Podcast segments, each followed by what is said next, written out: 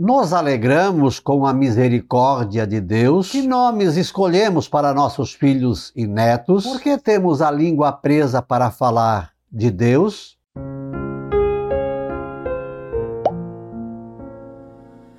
Olá, graça e paz, boas-vindas a gotas do Evangelho do Dia, quinta-feira, 23 de dezembro, mês de Nossa Senhora da Imaculada Conceição.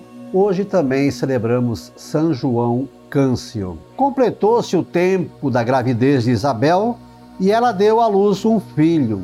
Os vizinhos e parentes ouviram dizer como o Senhor tinha sido misericordioso para com Isabel e alegraram-se com ela. No oitavo dia foram circuncidar o menino e queriam dar-lhe o nome de seu pai, Zacarias. A mãe, porém, disse: Não, ele vai chamar-se João. Os outros disseram: não existe nenhum parente teu com este nome. Então fizeram sinais ao pai, perguntando como ele queria que o menino se chamasse. Zacarias pediu uma tabuinha e escreveu: João é o seu nome. No mesmo instante, a boca de Zacarias se abriu, sua língua se soltou e ele começou a louvar a Deus. Todos os vizinhos ficaram com medo e a notícia espalhou-se por toda a região montanhosa da Judéia. E todos os que ouviam a notícia ficavam pensando: o que virá a ser este menino? De fato, a mão do Senhor estava com ele. Amados irmãos e irmãs em Cristo, as três gotas para hoje.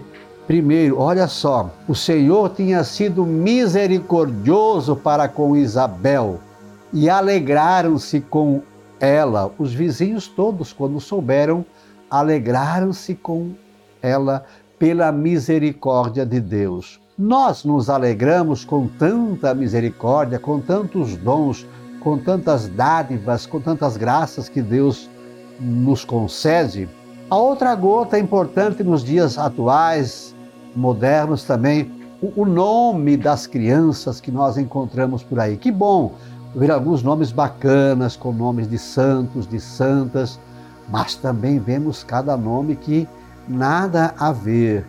O nome é importante para a pessoa. Esse nome ela vai usar para o resto da sua vida. Então é importante escolher nomes bacanas, nomes bons, nomes bíblicos, nomes de santos. Uma sugestão interessante. E aí vem a questão de por que João, Zacarias, estava com a língua presa. Por quê? Quando lhe foi anunciado que sua esposa, mesmo na velhice, teria um filho, ele duvidou de Deus. E então sua língua ficou presa, ele ficou sem fala até este momento.